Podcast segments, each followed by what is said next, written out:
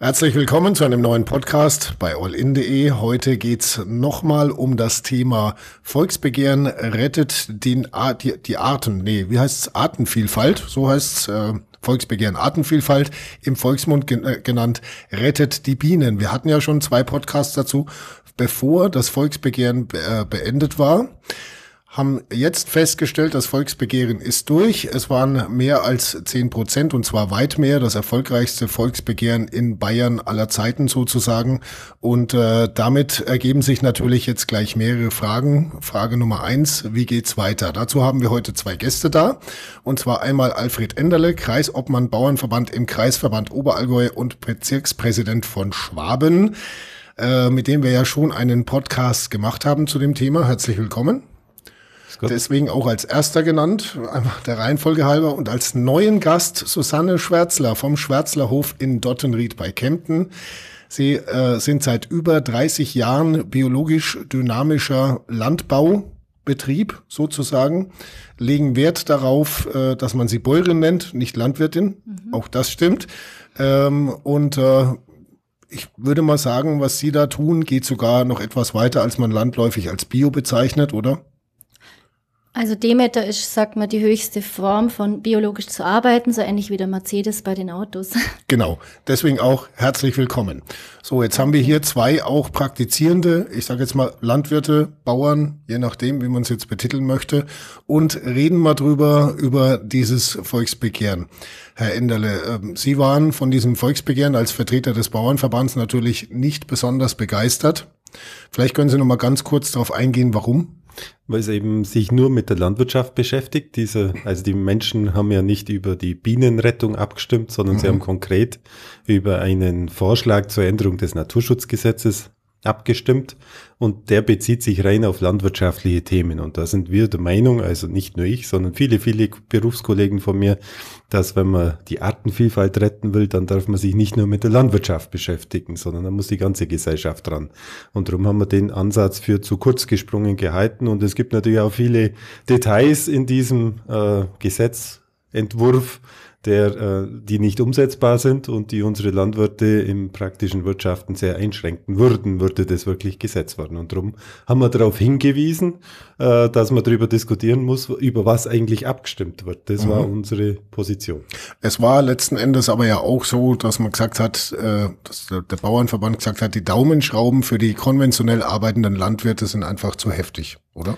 Ja, nicht nur für die konventionellen. Ja. Es sind ja viele Auflagen drin, die sowohl konventionell als auch Biobetriebe betreffen. Wenn ich zum Beispiel dieses äh, angedachte komplette Umbruchverbot von Grünland, das trifft sogar nur die Biobetriebe. Mhm. Weil faktisch dürfen die konventionellen jetzt schon nicht mehr umbrechen. Das ist durchs Förderrecht bedingt. Und da haben die Biobetriebe bisher eine Ausnahme und das würde jetzt wegfallen. Vielleicht ganz kurz für, für Leute, die nicht so dermaßen tief im Thema sind, was genau heißt Umbrechen in der Landwirtschaft? Ja, genau. Also wenn jemand eine Wiese hat, ein Grünland, so wie ein Rasen im Garten. Und mhm. wenn er da einen Flug nimmt und das umackert und dann hinterher zum Beispiel Weizen anbaut, das ist Umbrechen oder mhm. Mais anbaut. Und gerade im Bio-Bereich sehen wir das schon kritisch, weil wir wollen ja mehr Bio, mehr Produkte aus mhm. Bayern. Und wenn jetzt jemand bisher nur Grünland hatte und möchte jetzt im biologischen Landbau zum Beispiel Gemüse anbauen, dann wird er ohne Veränderung seiner Wiesen nicht auskommen. Also das sind so die Details, wo man drüber reden muss, ob das überhaupt Sinn macht äh, was da mhm. vorgeschlagen wurde. Frau Schwärzler, Sie haben Ihr Kreuz beim Volksbegehren gesetzt, nehme ich an, oder? Mhm, haben wir gesetzt oder ich gesetzt, ja. Okay, jetzt haben Sie ja schon einen Biohof sozusagen. Ähm, warum befürworten Sie das, was in diesem Volksbegehren drinsteht und auch ja immer noch im Gespräch ist, dass es umgesetzt werden soll? Also ein Volksbegehren ist ja einfach was, was das Volk begehrt. Und wenn sich so viele Menschen zu einem Begehren bekennen unter Wahlbedingungen, die auch nicht ganz einfach waren, weil man nicht übers Internet wählen konnte. Und wenn man sieht, was da für eine Beteiligung, dann will das Volk eigentlich für eine Veränderung, ob das jetzt direkt um Landwirtschaft geht oder allgemein Bienen. Ich sehe das jetzt einfach groß und sage, wir alle müssen ein bisschen was ändern. Und es stimmt schon, dass in dem Volksbegehren manche Sachen drin sind, die ich auch nicht so ganz befürworten kann. Also vor allem örtlich nicht befürworten kann, weil es gibt Orte, die zum Beispiel diesen Mähschnitt, äh, diesen Walzzeitpunkt ganz sicher nicht einhalten mhm. können. Das wissen wir im Allgäu, da liegt in Wörtach nur der Schnee. Mhm. Vielleicht um die Zeit. Während im Ulm kann man schon lang schon bald mähen. Mhm. Also ich denke, da muss man hingehen und das war ja auch gar nicht der Ursprung von diesem Volksbegehren, sondern das waren einfach Punkte, die man reinsetzt. Und ich glaube langsam mit meinem Gefühl, mit meinem Bauch, dass das fast Absicht war, um viele zusammenzubringen, eben mhm. um an einen runden Tisch zu sitzen. Und da freue ich mich drauf, dass das jetzt passiert. Und ich glaube, das wird ganz spannend. Äh, jetzt, äh, wir haben es vorhin schon gesagt, Sie machen das ja eigentlich schon seit über 30 Jahren jetzt mit einem sogenannten Demeterhof, der da sogar noch zwei, drei Schritte weitergeht. Ist es denn überhaupt äh, in Ihren Augen genug, was da drin steht? Oder hätte da vielleicht sogar noch was mit reingehört? Ich finde es grundsätzlich schwierig, dass einem eine Vorschrift vorgelegt wird, weil ich bin ein Mensch, ich bin schon immer als Kind so drauf, dass ich sage, wir, wir müssen oder wir haben die Fähigkeit als Menschen frei zu denken und zu handeln. Und wir versuchen immer schon nach dem Herzen zu handeln, so dass jeder das Recht auf Überleben hat. Ob das die Insekten sind, die jetzt wirklich, und das wissen wir alle, sehr zurückgegangen sind, oder ob das Tiere sind, die anders gehalten werden, wie es vielleicht ihr Wesen erfordert, mhm. oder wie wir Menschen auch immer kränker werden, zivilisationskrank. Ich muss dazu sagen, ich bin nicht nur Bäuerin, ich bin auch Heilpraktikerin seit sieben Jahren mit mhm. eigener Praxis und da kriege ich halt dann auch diese Menschen, die genau unter solchen Sachen leiden. Und deswegen habe ich die Chance, das auch im Gesamten zu sehen. Oder was heißt zu sehen, erleben zu dürfen, so muss man sagen. Und gerade jetzt zum Beispiel mit dem Ackerbau, mit dem Umbrechen, das finde ich zum Beispiel auch nicht richtig, dass man nicht mehr umbrechen darf. Aber warum darf man nicht mehr umbrechen? Ich bin immer ein Warum-Typ. Mhm. Wenn ich den Acker benutze, um Massenanbau zu machen und von mir aus ganz viel Gülle drauf zu tun oder was zu entwerten, äh, um wie soll ich denn sagen, gegen den Boden zu arbeiten, dann bin ich auch nicht dafür, dass man da nur umbrechen darf, weil dann mhm. reicht die Ackerfläche. Wenn ich aber einen Acker benutze, wie es zum Beispiel im biologischen, dynamischen Landbau ist, dass ich da eine Fruchtfolge einhalte, sogar im Allgäu mit Dinkel, Gemüseanbau, da Bienenweide rein tu Facelia oder auch zum Beispiel, was super wäre, wenn es sogar Förderung für Ackerbau gibt, wenn man Leguminosen anbaut, Espasette, die holen bis auf zwölf Meter Tiefe vom Grundwasser die Giftstoffe hoch. Mhm. Da waren wir kurz davor, vor ungefähr 15 Jahren, das hat ein Demeterbauer angeregt, der ist dann leider verstorben, war wir kurz davor, dass es Subventionen gibt für solche Sachen. Dann fände ich super, weil Leguminosen sind Pflanzen, die die Bienen und die Insekten andocken und dann wäre das ja super, wenn sogar sowas gefördert wird. Mhm. Wenn aber nur Maisanbau für Biogasanlagen stattfinden, dann bin ich nicht dafür. Und grundsätzlich da jetzt mein Ding, ich bin für die Lebendigkeit. Mhm. Einfach grundsätzlich, wir Menschen können nur lebendig bleiben und werden, eigentlich wieder werden, weil viele Menschen sind zivilisationskrank, mhm. äh, wenn wir wieder in die Lebendigkeit wirtschaften. Das heißt, diese Lebendigkeit, die eigentlich auf, auf der Wiese stattfindet mit Insekten, die gegenseitig Blüten bestäuben, da ihre Kreuzhefen verteilen und die Kuh danach als im Weidegang darüber laufen darf mit ihren vier Beinen auf der Mutter Erde, was ja dem Wesen der Kuh entspricht, mhm. und dann so eine Blüte naschen und die Kreuzhefe dann fressen, dann hat sie eine super Verdauung vom Pansen und dadurch wieder die richtige Darmflora mhm. für den Menschen. Das heißt ja sogar Darmflora. Mhm. Aus der Medizin könnt ihr da jetzt ganz viel erzählen, dass nur die Kuh oder nur die Wiederkäuer zum Beispiel Buttersäurebakterien bilden können, wenn sie wesensgemäß gefüttert werden. Und da gehört zum Beispiel der Mais nicht dazu. Hm. Herr Enderle, Sie merken gerade schon selber, die Frau Schwärzler ist da mit Leib und Seele dabei und auch, äh, ich sag mal, teilemotionalisiert, was diverse Themen angeht, ist ja, ist ja auch gut. Ne? Und ähm, äh, sollten nicht mehrere Landwirte so denken, so ein bisschen ja, alternativ Richtung Demeter, warum gibt's eigentlich so wenig Demeterhöfe? Oder, oder äh, biologisch dynamische es darf jeder Landwirt bei uns frei denken und es darf auch jeder sich dem Demeter-Verband anschließen und so mhm. wirtschaften. Also wir sind ja auch dagegen, dass es immer mehr Vorschriften gibt. Also es soll auch niemand verboten werden, so zu wirtschaften. Aber wir wollen eben nicht, dass mit so einem Datum zum Beispiel, dass man über ganz Bayern stülpt, alle gleich behandelt werden. Und es macht vielleicht in einem Regierungsbezirk sogar Sinn, wenn wir Richtung Franken gehen, aber im Süden macht es überhaupt keinen Sinn. Und andersrum kann es natürlich auch sein, wenn man so einen Schnittzeitpunkt vorschreibt, der auch drin steht für Grünland, dann widerspricht es wieder anderen Zielen. Also ähm, der Landwirt, äh, ich bin jetzt nicht ganz so äh, emotional dabei vielleicht wie die Frau Schwarzler, aber jeder Landwirt muss ja überlegen, was er mit seinem Boden anstellt.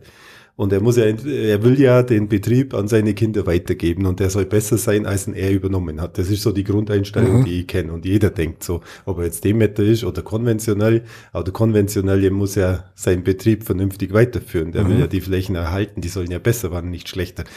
Aber dann muss man eben auch verschiedene Ziele in Einklang bringen. Also wir haben auch bei den Förderprogrammen, weil es angesprochen wurde, es gibt ja jetzt schon verschiedene Agrarumweltmaßnahmen und die haben verschiedene Zielrichtungen. Also die eine Zielrichtung ist Biodiversität, Artenvielfalt, die andere ist Klimaschutz, dann mhm. gibt's Bodenschutz, auch ganz wichtig, hängt auch zusammen mit dem Gewässerschutz. Mhm. Und da gibt's halt manchmal ein Ziel, zum Beispiel äh, fluglose Bodenbearbeitung mhm. wäre Ziel aus Sicht vom Gewässerschutz. Jetzt kommt natürlich die Biodiversitätsseite und sagt, Moment, für fluglos braucht man in vielen Regionen Bayerns das böse Glyphosat, weil es mhm. nur dieses Mittel gibt.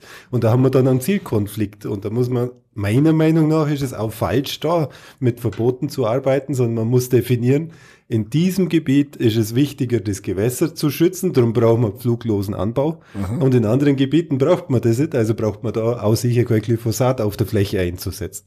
Aber das immer alles über ganz Bayern oder gar ganz Deutschland wäre es noch schlimmer, aber auch schon ganz Bayern. Mhm. Äh, das funktioniert aus meiner Sicht so nicht. Und darum äh, bin ich der Meinung, wir müssen jetzt, was diesen Gesetzentwurf angeht, also es ist unstrittig, dass Mängel drin sind. Also mhm. ich kenne keinen Klar. Befürworter, der es nicht auch so sieht, wenn man mit dem diskutiert vielleicht ein bisschen wieder weg bei der Diskussion jetzt äh, von den ich, Verboten also und hin ja, zu vernünftigen Förderprogrammen.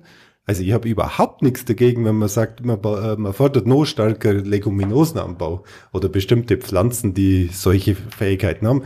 Warum sollen wir da dagegen sein? Aber ich, man muss miteinander diskutieren, wie sowas umsetzbar sein Ich glaube ja, dass äh, selbst die Initiatoren mittlerweile das ein oder andere Detail vielleicht anders formuliert hätten im Nachhinein. Aber gut, äh, der Denkanstoß ist zumindest schon mal da. Was mich jetzt nochmal interessieren wird, wir haben ja äh, vorhin schon mal über ganz, ganz kurz das Thema Freiwilligkeit angerissen. Mhm. Dieses Thema Freiwilligkeit gibt's sowohl auf der Landwirtschaftsseite als auch auf der Seite der Kunden. Davon hatten wir es auch im letzten mhm. Podcast schon mal. Ähm, es gibt Bauernhöfe wie Ihrer, Frau Schwärzler, äh, die das freiwillig schon tun. Äh, und genauso gibt's Kunden, die das freiwillig kaufen. Zu einem, ich denke mal, höheren Preis als im Discounter.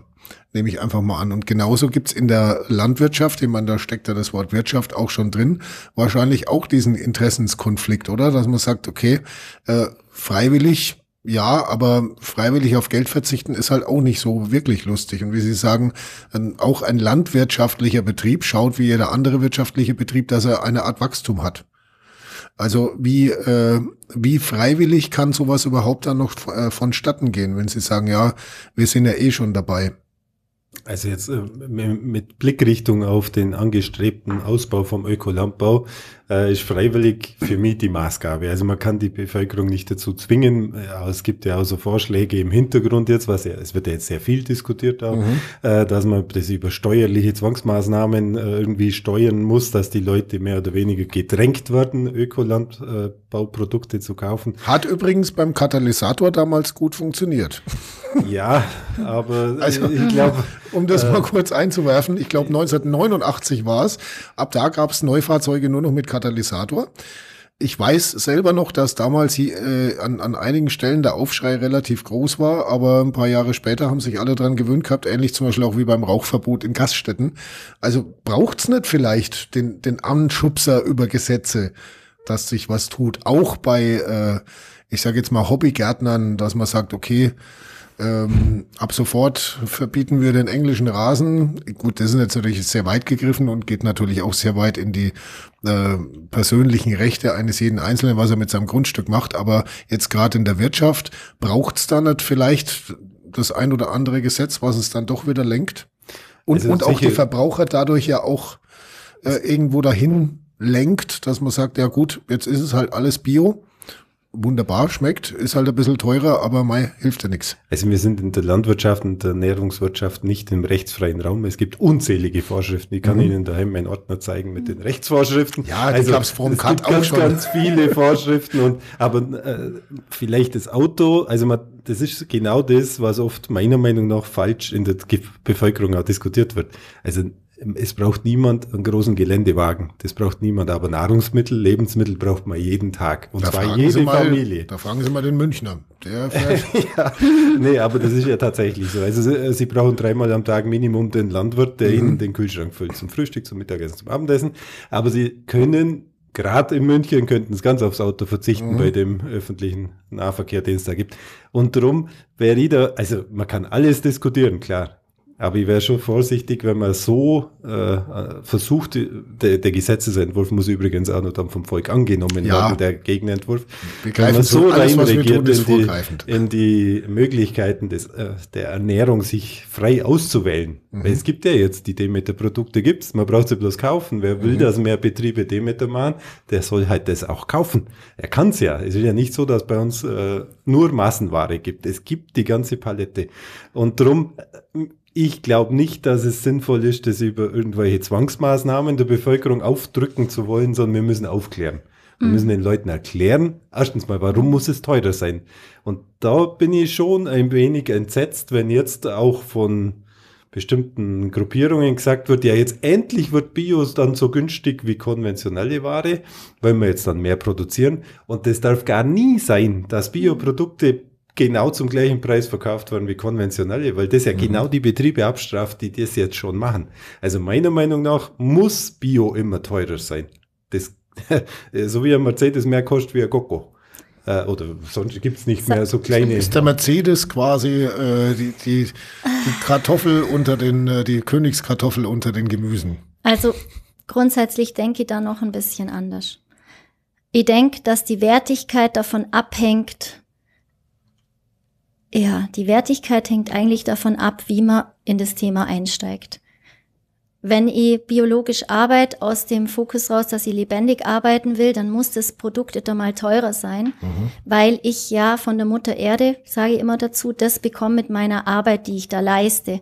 Und dafür brauche ich zum Beispiel keine Maschinen. Jetzt als Beispiel, wir gehen jeden Morgen in den Stall, mischten mit Hand noch unsere 15 Kühe mhm. zu zweit äh, dann lassen wir die Kälber bei den Müttern saufen. Wir brauchen keinen Pfennig für irgendwelchen Strom oder Diesel, um irgendwelche Mistsachen zu machen. Das geht aber nur bei einer Anbindehaltung und bei einem kleinen Stall. Mhm. Hätten wir im Schumpenstall, haben wir bloß sieben Kühe in einem Laufstall. Und da ist es so, dass wir mit dem Traktor mischen müssen, ein paar Stunden, dafür brauchen wir Diesel. Also müssten eigentlich die konventionellen Produkte was das angeht, was der Aufwand angeht, energetisch, also jegliche Energie, ob das jetzt äh, Diesel ist oder Strom, viel teurer sein. Dann die äh, normale Landwirtschaft kauft Kraftfutter, kauft Spritzmittel, zum Beispiel gegen den Grottenstängel, also gegen den großen Ampfer. Von dem her müsste eigentlich der konventionelle Bauer viel mehr verdienen. Und ich glaube auch, das ist der Grund, warum die konventionellen Bauern eigentlich immer zu wenig Geld haben. Die Kälber sind nichts mehr wert, weil es viel zu viel Kälber auf dem Markt gibt, weil mhm. mit einem Stall mit 50 Kühen habe ich halt dann auf 50 Kälber jedes Jahr. Das ist auch der Grund, warum dann auch in großen Betrieben oft sich mal Krankheiten ausbreiten, weil die Tiere eben nimmer in diesem Wesen, wie sie sind, leben, sondern eher so wie der Mensch das und da haben wir nämlich den Landwirt, da geht es ums Geld, er will verdienen, aber eigentlich braucht er auch viel Geld, um zu verdienen. Mhm.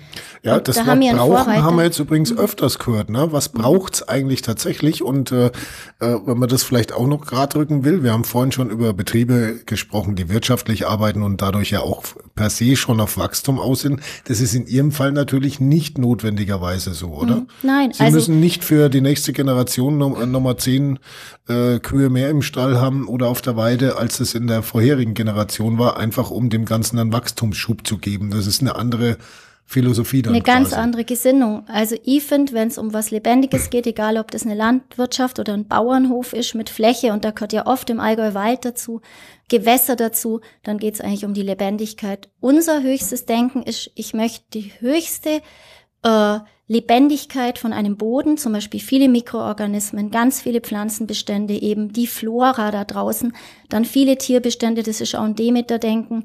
Wenn ich Schafe habe, kommt die Schafgabe jetzt mal als Beispiel. Wenn ich Gänse habe, das Gänseblümchen, das ist jetzt banal, aber das stimmt. Jedes Tier hat einen anderen Mist und jedes Tier gibt den Mist dann an den Boden ab und wenn ich das auf einem Misthaufen als Kompost veredle, und da gibt's ja schon zig Untersuchungen, inzwischen ist eine Allgäuer Bäuerin dabei, die hat sogar einen Preis gekriegt, die ist nominiert worden, mhm. nachhaltig zu arbeiten. Und da ist es so, dass man die Kühe sogar in hohes Gras reinlässt, nur abfretzen, die machen, die misten da und dann kommen die Mikroorganismen aus dem Boden und verarbeiten das alles und somit mache ich Humusqualität. Und es ist ja so, wenn wir sehen, es wird jedes Jahr die Fläche von Berlin verbaut an Humus für Industrie. Ja, die Städte werden erweitert, weil sie die ganzen Häuser bauen. Und unser kostbares Gut, wenn wir ehrlich sind, das ist unser Humus. Mhm. Und der Humus ist das, was man eigentlich mit Herzen bewirtschaften und dafür braucht man die Kuh. Die Kuh, das weiß man seit Urzeiten, das ist das, das größte Wesen, wo über ihre Fähigkeit wieder zu kauen über den Pansen über 36 Meter Darm es schafft, Licht in die Nahrungsmittel zu bekommen. Und das bekommt sie halt nicht in einem Stall, wo sie nochmal rauskommt, wo sie eben nicht die Kreuzhefen hat von den Insekten, die da draußen noch fliegen. Mhm. Ja, sondern einfach, weil sie so sein darf, wie sie ist. Und wenn wir es umlegen auf einen Menschen, jeder Mensch, egal ob das ein Bäcker ist oder ein Handwerker oder ein Arzt oder ein Heilpraktiker, die oder sie, ja, als mhm. Ton, ich. Tonmensch, sage ich jetzt mal dazu. Ja, das ist ihre Arbeit, die sie lieben. Und wenn ich sie da einschränken würde, weil ich ihnen die Grundlage, das Mikrofon entziehen würde, dann wären sie auch nicht glücklich. Das stimmt. Und das ist die Lebendigkeit. Und deswegen glaube ich, jetzt nochmal auf den Gesetzesentwurf. Mhm. Ich glaube, das war ein richtiger Schuss mit der Pistole, um was zu zu bewirken. Und wir haben gesehen, dass ganz viele Menschen da drauf aufgesprungen sind. Und jetzt geht es darum, dass jeder in seinem Bereich, was ihm zusteht, der Verbraucher, der kann freiwillig Demeter kaufen oder freiwillig konventionell. Und der Bauer kann Landwirt sein oder Bauer. Das geht einfach drum, dass dann das, was ich da reinstecke, die Energie, die ich da reinstecke, egal in was, die kommt raus. Ähm. Und das wissen wir schon, ich sage mal aus der Bibel, gib, dann wird dir gegeben. Und wenn ich nehme, wird mir genommen. Und Lebendigkeit, wenn wir nehmen, dann sind wir alle bald nochmal lebendig. Und wenn man sieht, die Zivilisationskrankheiten heute, und das ist nämlich der Ratzenschwanz mhm. dann von der konventionellen Landwirtschaft, die Kälber, die zu viel sind, die Massentierhaltung, und da rede ich jetzt von Lebensmittel oder Nahrungsmittel. Was ist ein Lebensmittel? Das dient dem Leben. Ein Nahrungsmittel dient dem Geld. Und dann haben wir die Krankenkassensysteme, die eigentlich auch schon am Ende sind. Und mhm. die Bienen, die die jetzt der Anschluss sind, rettet die Bienen, ist eigentlich ein Notruf, ja? Herr Enderle, wenn man da Frau Schwärzler oh. so zuhört, könnte man ja eigentlich stundenlang, dann äh, kommt man zu dem Schluss, wo soll ich unterschreiben? Äh, Richtig gute Frage. Ja, das, äh, ja nee, äh, mal ganz grundsätzlich, die Frau Schwärzler und ihr Hof, Sie sind nicht Mitglied im Bauernverband. Nein, wir haben uns damals für den Demeter-Verband entschieden Richtig. und dienen ähm, diesem Herrn. Würde denn der, dem, dem Bauernverband nicht ein etwas größerer Teil an solchen Denkmustern gut tun? Also bräuchte, bräuchte der Bauernverband eigentlich mehr philosophisch aktive Leute, um das ein oder andere vielleicht noch in Richtung Freiwilligkeit zu drängen? Oder ist es dann auch schon eher so eine Wirtschaftsgeschichte, dass man sagt, okay, für, für so viel Philosophie haben wir gar keinen Platz eigentlich bei uns. Also wir sind ein freiwilliger Verband und über 90 Prozent der, der Landwirte in Bayern sind bei uns freiwillig Mitglied. Wir ja. sind kein Pflichtverband, nicht nee, nee. Und mhm. jeder kann natürlich bei uns Mitglied werden. Ich würde mich auch freuen, wenn die Familie Schwarzler wieder Mitglied wird bei uns. Ähm, kann man denn gleichzeitig Demeter und Bauernverband? Ja, natürlich. Wäre auch möglich, man, ne? Man, man also wir waren früher im Bauernverband und sind dann wegen Demeter raus und ich muss auch sagen, wir stehen voll hinter Demeter, wobei man sagen kann, man kann es sogar noch besser machen wie Demeter. Mhm. Weil Demeter ist ja auch ein Verband, Vielleicht gibt es ja irgendwann einen Schwärzlerverband. Nein. Nein. Nein, ich glaube, ja, es muss so schwierig. dieses. Nein, es geht darum, ne?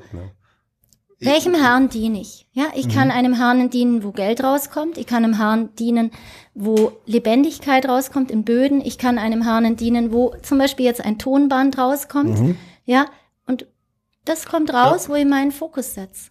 Ja, davon hatten wir es ja vorhin schon, quasi, dass es einen Zwiespalt gibt zwischen Wirtschaft und ähm, sagen wir mal, eher traditionell auch und bio ausgerichteten ähm, Ertragswesen, was ja anders das, ist als das ist ja aber auf ja? das Thema Verbandsmitgliedschaft. Nur ganz kurz, weil mir das wichtig ist. Also wir haben, wir sind mit Sicherheit der Verband, der am meisten Biobetriebe als Mitglieder hat. Also die Anbauverbände sind ja vier wesentliche in Bayern. Mhm. Da sind alle irgendwie organisiert. Äh, bei Demeter sehr stark aus Überzeugung. Da habe ich auch einen heiden Respekt davor. Mhm. Und dann gibt es natürlich noch andere, da, da sind die mehr Mitglied, weil sie einfach das Label brauchen zum Vermarkten. Mhm. Aber die sind deswegen der allergrößte Teil bei uns gleichzeitig auch Mitglied. Und wir haben uns ja auch nie gegen die Biolandwirtschaft gestellt. Im Gegenteil, weil wir das ablehnen, das festzuschreiben. Ich bin der Meinung, wir sind die einsamen Rufe in der Wüste, die sagen, Leute, passt auf, die, die jetzt schon Bio sind, die müssen auch weiterleben. Die müssen mhm. weiter vernünftige Preise haben. Also wir müssen aufpassen, dass wir eben nicht das, was Frau Schwarzler gerade beschrieben hat, in Teilbereichen, dass wir äh, im konventionellen manchmal Überproduktion gehabt haben in der Vergangenheit. Das sollte ja genau im Bio-Bereich nicht passieren, ist unsere mhm. Meinung. Mhm. Und dafür kriege ich ja ganz, ganz viel positive Rückmeldungen, gerade mhm. von unseren Biobetriebe, die sagen, ihr habt recht, bleibt da standhaft. Das darf nicht mit Zwang umgestellt werden, weil wir wollen ja unsere Preise auch halten. Also das, äh, auf, ich finde das toll. Unser Hof, unsere Höfe unterscheiden sich aber gar nicht so groß. Ich habe auch Alpwirtschaft, wo auch noch sehr viel Handarbeit stattfindet und, und, und. Aber mhm. äh, ich finde das toll. Aber natürlich muss man schon der Ehrlichkeit halber dazu sagen, wir leben in einem Hochpreisland. Mhm. Also, und wenn wir nicht die Nischen haben und nicht höhere Preise haben, dann wird, und wir uns nicht weiterentwickeln wollen, kann man ja. Es wird niemand gezwungen. Mhm. Äh, die, die Löhne drumherum steigen, aber die Krankenkasse, Krankenkasse mhm. wird teurer, wenn ihr einen Handwerker braucht. Vergleichen Sie das mal, was das vor 30, 40 Jahren kostet und jetzt. Und den Druck haben die Familien natürlich schon. Und da wird sich ein Junger dann schon überlegen, wenn er keine Perspektive für sich aussieht, ob er weitermacht. Und vor allem, wenn er vergleicht, was er woanders verdient bei welcher Arbeitszeit mit Urlaubsregelung und wenn er dann in der Landwirtschaft sein muss. Also, also es ist nicht ganz so einfach, will ich also, bloß damit sagen. Reichmann als Landwirt wird nicht leichter, sozusagen oder? Ja, reich werden als Landwirt ist sowieso schon immer schwierig gewesen, sagen wir mal so. Äh, Landwirtschaft muss man machen aus Überzeugung. Mhm. Also um reich zu werden, also zumindest mal im Allgäu oder in Bayern würde ich das allgemein sagen, ist Landwirtschaft wenig dazu geneigt, dass man wirklich reich wird damit. Ähm, es mag andere Regionen auf der Welt geben, wo es anders aussieht, aber bei uns, man muss das aus Überzeugung machen. Ganz egal, ob, ob Öko, dann noch mehr, man muss sich natürlich mit dem identifizieren oder auch konventionell, das spielt keine Rolle, man muss das gern machen, mhm. sonst darf man es nicht machen. Jetzt war ja schon der erste runde Tisch, also ähm, es haben sich äh, unter der Führung von Alois Glück, dem ehemaligen Landtagspräsidenten, ja jetzt die Beteiligten oder auch mehr oder weniger Beteiligten äh, Parteien und Verbände zusammengesetzt, soll jetzt Einzelgespräche geben und so. Sie haben ja sicherlich mit Ihrem Kollegen, der mit drin saß, äh, auch schon gesprochen. Was hat der so erzählt? Wie war es da? Also seiner Meinung nach, also unser Präsident Walter Heidel hat ja teilgenommen. Äh, wir waren sehr skeptisch alle miteinander. Wir haben uns ja vorher auch besprochen in mhm. der Führungsriege vom Verband, äh, was rauskommen kann, wenn, glaube 28 Gruppierungen geladen sind. Das ist natürlich schon eine große Runde, mhm. aber es war sehr konstruktiv nach Rückmeldung von unserem Teilnehmer und er es gab keine wesentlichen Anfeindungen, auch ganz wichtig. Mhm. Es war zu spüren, dass alle wirklich was entwickeln wollen. Mhm. Und das wollen wir auch. Und äh, was mich sehr gefreut hat, äh, unser Ansatz, dass man zu einem Gesellschaftsvertrag, vielleicht ein bisschen hochtrabend ja, ja, ja, kommen muss, hat der Herr Söder dann auch in seiner Presseerklärung gleich übernommen. Mhm. Also der Ansatz, dass es breiter sein muss, dass nicht nur die Landwirtschaft äh, betroffen sein darf, ist eigentlich, soweit ich es gehört habe, von allen Anwesenden mitgetragen worden. Und das mhm. ist für uns schon mal ein sehr positives Signal. Alois Glück hoff, hofft auf eine, Zitat, große Mobilisierung im Sinne eines Gesellschaftsvertrages. Mhm. Meine, dazu ist ja schon mal dienlich, äh, wenn äh, man sich nicht streitend zusammen an den Tisch setzt, sondern vielleicht jeder natürlich seine Ziele hat, aber dann irgendwo ja auch wieder kompromissbereit ist. Äh, wobei man schon den Eindruck hat, wenn man das vorher so verfolgt hat, Volksbegehren, die einen waren ganz strikt dagegen und es gab wirklich auch äh, bei uns zum Beispiel auf der Facebook-Seite in den Kommentaren ging es richtig ab. Die einen ganz strikt dafür, die anderen ganz strikt dagegen. Äh, und jetzt, wenn man das vom runden Tisch so mitbekommt, alles Friede, Freude, Eierkuchen und wir wollen ja alle eigentlich dasselbe, das stimmt so auch nicht ganz, oder? Was ja, glauben Sie, wird in den Einzelgesprächen rauskommen?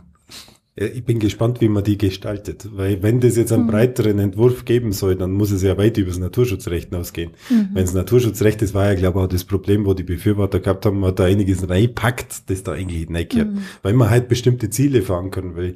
Aber wenn man es breiter aufstellen will, dann muss man ja mehrere Rechtsvorgaben aufgreifen oder auch Anreize setzen. Mhm. Also das gibt eine richtig heftige Arbeit und ob das in insgesamt vier Monate überhaupt so zu schaffen ist ja. und dann der Bevölkerung zu erklären, was dahinter steckt alles, das wird eine große Aufgabe. Also da mhm. müssen wirklich alle an einem Strick ziehen. Mhm. Ich bin aber ganz optimistisch äh, und wir haben da ja auch schon Erfahrung. Also ich habe es, glaube ich, das letzte Mal auch schon betont, diese Agrarumweltmaßnahmen, das Bayerische Kulturlandschaftsprogramm, der Vertragsnaturschutz, den wir ja jetzt schon machen, den hat man ja auch gemeinsam entwickelt. Mhm. Das war das weniger spektakuläre, aber da war immer schon der Naturschutz mit dabei mhm. und hat ja auch geliefert und gesagt, äh, diese Arten müssen wir schützen, schaut's mal, was können wir da machen. Und da denke ich, in dem Bereich können wir durchaus sehr positiv miteinander arbeiten. Nur um das noch kurz zu erklären, weil Sie gesagt haben, in vier Monaten, soweit ich weiß, muss es sogar innerhalb von drei Monaten den Volksentscheid eigentlich sogar geben. Ähm, das wird tatsächlich äh, sportlich. Ähm, Frau Schwärzler, würden Sie gerne an diesem äh, runden Tisch damit dran sitzen? Weil man hat immer so ein bisschen so das Gefühl, so die, die, ich sage jetzt mal Biobauern ganz grob, die machen aber ein bisschen so ihr eigenes Süppchen und vermarkten sich natürlich auch entsprechend äh, über die äh, über die Philosophie und haben Schulklassen zu Gast und zeigen alles mögliche und so. Aber würden Sie da gern mit äh, an diesem runden Tisch mit dabei sitzen? Wenn, ja, also von meinem Bauch her würde ich sogar gern dabei sein. Die Frage ist nur, ja, ob ich da dabei sein darf, sage ich jetzt mal. Das können wir sowieso von hier aus schlecht steuern. Ich kann. ich würde da gern dabei sein. Moment, ich rufe mal den Herrn Glück an. Nee, äh, ja, funktioniert natürlich nicht. Nee, mich würde ja. nur interessieren, was konkret würden Sie an diesem runden Tisch mit einbringen? Außer der Philosophie, die man eigentlich eh schon kennt. Also für mich geht's nicht um die Philosophie, sondern es geht um das, dass wir wirklich weniger Insekten haben. Und wenn jeder der Verbraucher die Städte mit ihrem Licht zum Beispiel, die Lichtverschmutzung, dann die Bauern mit ihren äh, Randstreifen am Wald, es gibt nicht jeden Bauern, der das leisten kann vielleicht, aber das vielleicht kann man es irgendwie örtlich regeln, so wie beim Kulturlandschaftsprogramm, mhm. äh, dass man dann schon, glaube ich, Richtlinien findet, und das müssen keine Verbote und Gebote sein, sondern das sollte auch ein bisschen mit Freiwilligkeit und mit Bewusstsein zusammenhängen, weil ich kann jetzt nicht meiner Nachbarin sagen, du kauf nur noch die Produkte ein und fahr mit mhm. dem E-Bike. E-Bike ist auch wieder die Frage, ob das so gut ist, ob da Atomstrom oder Biogasstrom ja. dranhängt. Ja, man weiß ja heutzutage anderen, schon gar nicht mehr, was man eigentlich genau tun soll. Ja, eigentlich schon. Und das sage ich immer, aus ja. dem Bauchraum das, was der Mutter Erde nicht schadet und einfach sich da zurücknehmen, so dass welchem Hahn diene ich? Ich will mhm. einfach der Lebendigkeit dienen.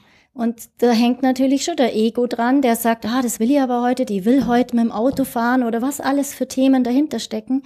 Es geht darum, dass ich einfach bewusst bin, dass alles, was ich mache, jetzt, mit meinen Worten oder mit meinen Händen, ob ich mit einem Knickermähwerk zum Beispiel fahre und ein Insekt, Was ist ein Knickermähwerk, das knickt das Gras ein paar ah. Mal, sodass es schneller trocknet. Okay. Und das war ja der Boom, weil im Allgäu regnet es ja oft und dann mhm. ist der Bauer natürlich froh, wenn das Gras schnell trocknet, aber letztendlich ist hinter dem Knickermähwerk das ist ein Massengrab an Insekten. Mhm. Und wäre zum Beispiel meine Idee, dass man wie in Baden-Württemberg den Balkenmäher fördert. Da gibt's super Geräte inzwischen, wo den Balkenmähwerk, aber dann kannst du natürlich keine riesen Flächen hinhauen. Mhm. Und dass man zum Beispiel, das machen wir freiwillig, nicht da mähen, wo die Insekten fliegen. Wir mähen immer ganz in der Früh, wenn noch der Tau drin ist, so früh wie früher die Bauern, die mit der Sense gemäht haben. Die haben das aber gemacht, weil die Sense besser geschnitten hat, wo der mhm. Tau drin war. Aber es wäre schön, wenn man ganz früh mäht oder sehr spät, wenn die Insekten schon wieder satt sind, ja. Und nicht genau in der Zeit, wo die Sonne draufknallt und wo die ganzen äh, Insekten umeinander fliegen. Das wäre zum Beispiel sowas, wo man freiwillig machen könnte. Natürlich muss der Bauer auch nach dem Wetter schauen. Ich, wenn ich das abhängig bin vom Wetter, ja, aber ich, ich habe ja immer die Möglichkeit. Ja, das sind alles, das sind alles so Details, über die macht sich der Normalsterbliche ja überhaupt keine Gedanken. Ja, aber ich finde es so schön, wenn man, ja. wenn man, wir haben alle Möglichkeiten heutzutage. Wir haben Internet, wir können googeln, wann wird's schön und wenn es lang schön ist, so wie letztes Jahr, dann können wir echt schauen, wann mähen wir denn. Und wenn ihr jetzt, wir haben zum Beispiel auch selber Bienen, wir mähen nie dann, wenn die anderen schon Silo mähen, weil wir warten bis, oder lassen zumindest einen ganzen Teil der Wiese stehen, dass unsere Bienen auch genug satt sind, ja. Und wem diene ich einfach? Mhm. Ja? Und ich finde einfach, der Fokus ist, dass es uns irgendwann allen wieder gut geht, dass wir Lebensmittel statt Nahrungsmittel haben, dass wir nicht zu viel haben, dass wir alles kaputt machen müssen, dass wir zum Beispiel, das ist halt auch mein oder unser Fokus, dass man nicht die äh, deutschen Tiere hier, die Allgäuer Tiere mit Kraftfutter von dritten Weltländern füttert. Wir haben zu viel Fleisch und zu viel Milch dann lieber weniger Qualität. Allgäu ist bekannt für die Kuh, die da nur auf den Wiesen rumläuft. Und dann hätten wir kein Kraftfutter hier im Allgäu und dann müssten auch nicht die Flüchtlinge kommen, weil es da unten einfach gar nichts mehr gibt. Das, das, die ganze Erde verteilt gedacht, sich. Also wenn ich wiedergeboren werden würden wolle, dann äh, gerne als Allgäuer Kuh, die einfach nur auf der Weide rumsteht, den ganzen Tag frisst und schläft und die Sonne genießt. Sowas gibt es meistens nur noch im Herbst. Was, Im was? Herbst, wenn der Bauer nicht mehr mähen kann, dann kommen die Kühe raus, dass sie nur das letzte Fitzel abfretzen. Mhm. Und deswegen müssen Gesetze gemacht werden in letzter Zeit, dass zum Beispiel Laufställe Pflicht sind. Aber dass ein Laufstall eigentlich gar nicht tiergerecht, also kuhgerecht ist, weil sie den ganzen Tag auf Spalten läuft und in ihrer eigenen Scheiße. In der Schweiz hätten wir oder früher jede Haufen, das weiß jeder Allgäuer, bist in der Früh zwei, dreimal durchgelaufen, sogar nur nachts, wenn vom vom Tanzen kommen bist, bist durchgelaufen, machen wir heute noch und, und den Kupfladen runter, damit sie nicht in deinem eigenen Kupflade liegt, ja? Weil ja. Mist ist das Kostbarste, was es gibt. Und wenn ich das veredel, dann schaffe ich wieder Lebendigkeit. Und ich finde, mein Fokus wäre, dass man auf die Gesundheit und auf die Krankheiten Wert legt. Und wenn ein Betrieb ganz viele Tierarztkosten hat, ja, dann kann es nicht wesensgemäß sein, nicht für den hat Bauern denn, und auch nicht fürs Kalb. Hat denn der konventionelle, ich sag mal moderne Allgäuer Landwirt solche Details alles auch noch auf dem Schirm? Ja, wir haben gerade, wenn es um Anbindehaltung geht, ja gerade eine ganz heiße Diskussion. Hm. Ja. Äh, wir sind auch der Meinung, das ist falsch, den kleinen Betrieben das vorzuschreiben, dass jetzt plötzlich alle Laufstall brauchen, weil damit äh, ein guter Teil wird dann aufhören, mhm, weil es sich gar genau. nicht rentiert für sie. Äh, da sind wir gar nicht so weit auseinander. Und äh, die anderen Themen, es ist gerade bei der Weidehaltung so, dass im Allgäu das schon noch weit verbreitet ist, meiner Meinung nach. Äh, haben wir aber auch den Vorteil, dass bei uns, wir haben im Mittelalter, haben die Fürstäbte rund um Kempten die Höfe vereint einödet. Mhm. Also wenn man mal mit offenen Augen durch Bayern fährt, dann fängt es im Unterallgäu schon an, da gibt's die Haufendorfer, das heißt, das sind die Stalle, also die Bauernhöfe, früher waren es ja nur Höfe, einer am, am mhm. anderen und die tun sich natürlich viel schwerer, die Kühe über die Hauptstraße, wo ja jetzt LKW mhm. an LKW fährt, das war mhm. früher halt so, auf die Weide zu bringen. Und da hat's Allgäu natürlich Vorteile, geschichtlich. Mhm. Wenn die das damals jetzt gemacht hätten, wäre es jetzt so.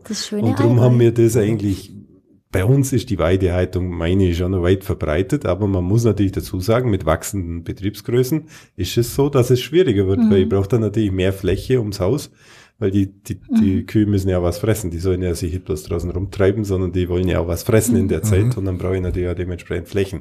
Also es ist in, im Detail immer schwieriger, als es so, als man sich so vorstellt. Also der mhm. Landwirt hat halt ganz, ganz viele Dinge, die auf ihn einwirken und er muss halt das Beste draus machen. Das ist einfach so. Mhm. Eingedenk der Tatsache, dass wir jetzt mittlerweile ja das Volksbegehren, das Ergebnis kennen, haben wir es letztes Mal schon mal ganz kurz angesprochen, ähm, dass ja, der Herr Glück, wenn er sagt, da muss es auch äh, ein bisschen einen gesellschaftlichen Anstoß geben, der auch nicht ganz Unrecht hat, wobei vorher jetzt im Moment auch viele wieder diskutieren, ja, das wird jetzt wieder wegmoderiert und danach ist wieder nix. Aber ist es nicht eigentlich auch gerade für einen Bauernverband momentan gar nicht, gar nicht mal so unvorteilhaft, dass solche Dinge im Gespräch sind?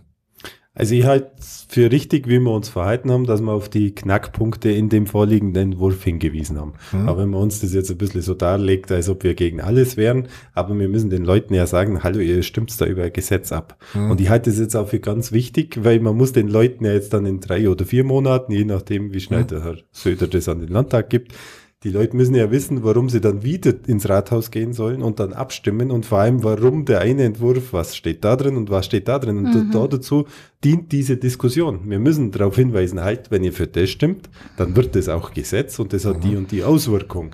Und man muss dann auch erklären, der andere Entwurf, der dann kommen wird, der wird natürlich nicht ganz so einfach sein weil Rettet die Bienen war natürlich ein schönes mhm. Slogan. Ja, ja. Äh, der, andere, der andere wird natürlich ein bisschen schwerer zu vermitteln sein. Mhm. Und wenn wir aber was Gemeinschaftliches auf den Weg bringen wollen, dann brauchen wir einen anderen Entwurf. Mhm. Und darum die Diskussion halte ich für, ja, ich habe es ja gesagt, also das, dass es aufgegriffen wurde mit dem Gesellschaftsvertrag, Gesellschaftspakt, halte ich für ganz spannende und durchaus auch zielführende Diskussion. Wenn am Ende halt auch was Vernünftiges rauskommt.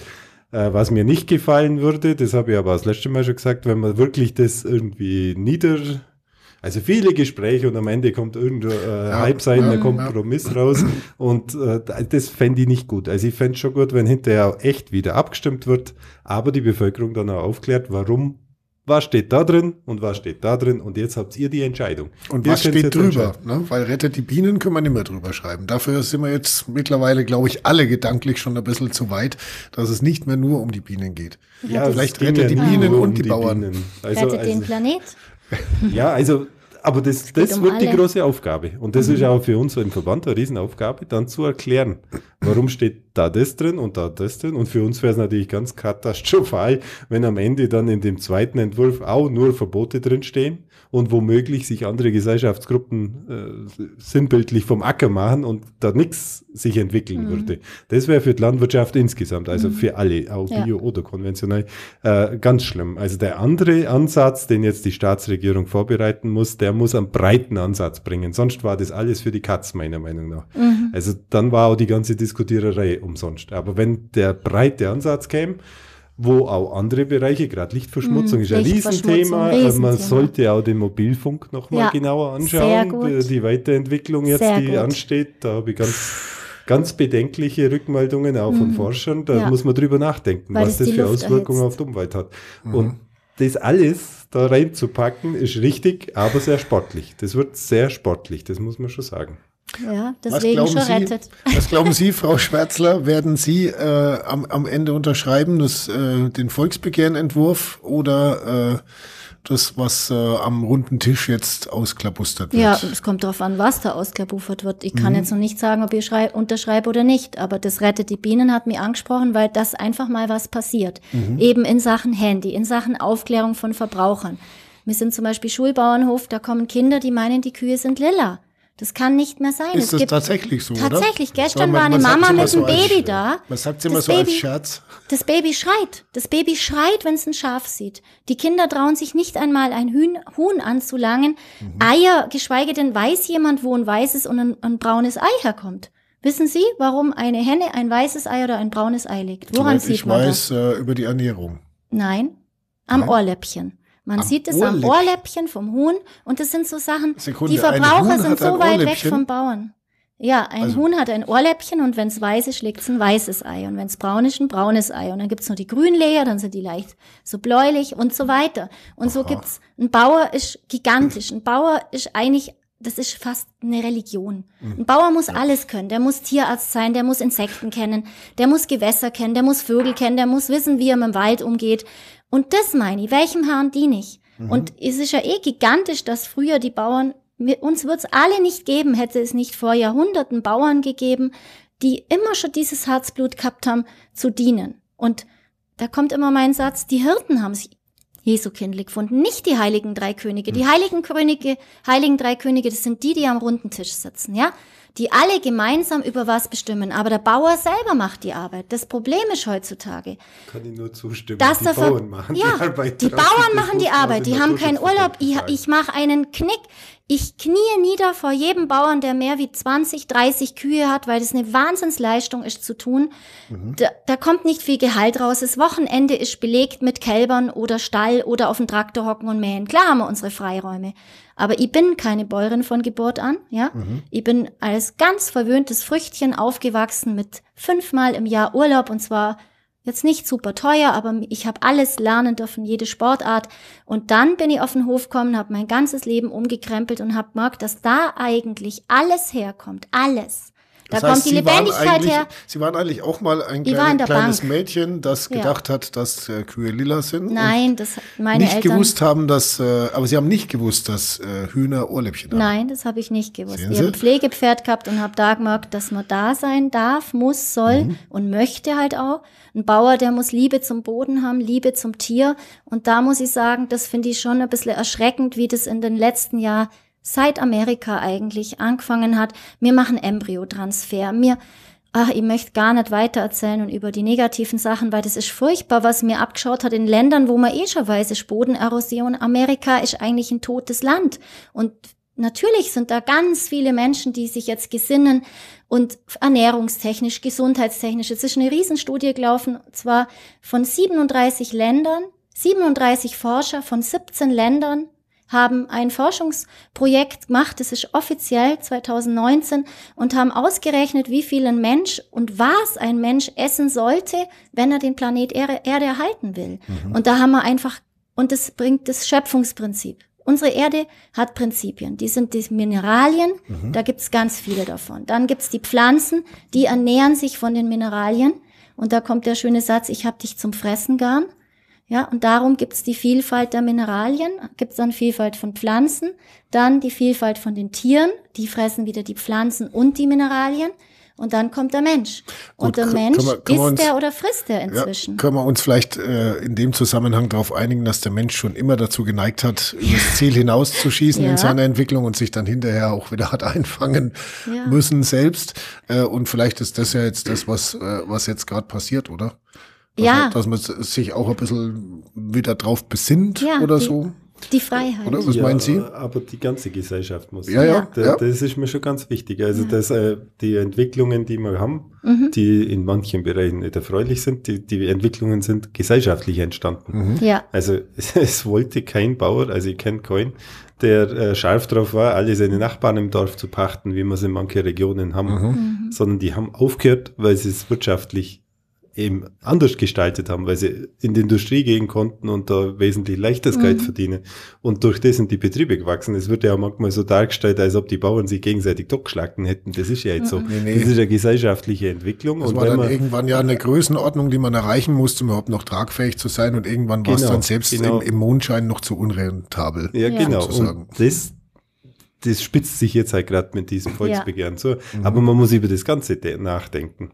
Und da muss die ganze Gesellschaft mit nachdenken. Und ich hab, wir haben ja zig mhm. andere Beispiele, gerade wenn es um die Artenvielfalt geht. Das sind nicht nur die Landwirte, wo das regeln müssen äh, wenn man 840.000 Hektar zubaut hat seit 1960 mhm. in, in Bayern, das waren nicht die Landwirte. Die mhm. Landwirte müssen jetzt mit dem leben, dass diese Fläche, das ist Unterfranken und Schwaben miteinander, mhm. was wir jetzt noch in der landwirtschaftlichen Nutzung haben. Die beiden Regierungsbezirke haben wir zubetoniert in der mhm. Zeit. Das muss man sich mal bildlich vorstellen.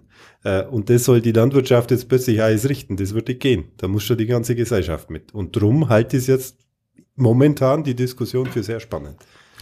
Gut, dann äh, schließen wir das Ganze jetzt mal ab. Ich hoffe, wir werden irgendwann auch noch mal zu, ähm, in diesem Fall übrigens eckigen Tischen. Ja. Für den Zuhörer. Der war in München auch eckig. Schon, ja, habe ich auch gesagt. Der war eckig und nicht rund. Aber wir haben zumindest abgerundete Ecken. Stimmt. Äh, vielleicht noch kurz von äh, Ihnen beiden jeweils ein Satz. Was wäre Ihnen am wichtigsten, dass in äh, diesem Gesetzesentwurf dann letzten Endes drinsteht? Was würden Sie sich reinwünschen? Wo würden Sie dann quasi äh, sagen, okay, wenn das drinsteht, dann kann ich es unterschreiben, Herr Enderle? Äh, Detail kann ich keines sagen, aber für mich ist der breite Ansatz wichtig. Mhm. Also, dass es breit aufgestellt ist, dann kann ich drüber nachdenken. Frau Schwärzler. Mein wichtigster Satz ist ein Ursprung und zwar, wenn alle Kühe wieder Hörner hätten, dann hätten wir ab morgen nur eine halb so viel Kühe, weil eine Kuh mit Horn braucht 10 Quadratmeter umbauten Braum und eine Kuh ohne Hörner nur sechs. Das heißt mhm. doppelt so viel. Dann hätten wir doppelt so viel Kälber, doppelt so viel Milch. Damit gehen die Preise kaputt und wir haben eigentlich Massenware. Und dadurch hat der Verbraucher wieder billige Waren im Supermarkt. Also Kühe, Kühe sollen wieder ja, Hörner haben. Weil dann hätten wir wieder eine Lebensmittel, Milch und Mist, der okay. den Humus lebendig erhält. Dann schauen wir mal, ob das äh, die äh, bayerische Staatsregierung hinbekommt, einen Gesetzesentwurf zu entwickeln mit einem möglichst breiten Ansatz und in dem Kühe wieder Hörner haben sollen. Und Bienen ihre Stacheln behalten. Und das sowieso. Wenn sie welche haben, haben wir nicht alle, gell? Stimmt. Gut, vielen Dank an Sie beide. Das war unser Podcast mit Alfred Enderle, dem Kreisobmann Bauernverband im Kreisverband Oberallgäu, Bezirkspräsident von Schwaben auch noch und Susanne Schwärzler vom Schwärzlerhof in Dottenried bei Kempten, ein biologisch dynamischer sogenannter Demeterhof. Das äh, kann man relativ leicht googeln, was das heißt. Vielleicht einfach auch nochmal schauen was es damit auf sich hat. Und ja, dann wünsche ich Ihnen beiden jetzt schon mal alles Gute und äh, ich denke mal, wir bleiben an dem Thema auf jeden Fall dran und sind gespannt, was die Parteien am runden oder am eckigen Tisch, wie auch immer, dann am Schluss dann dabei rausbringen. Vielen Dank. Sehr gern. Ja, sehr gern, danke.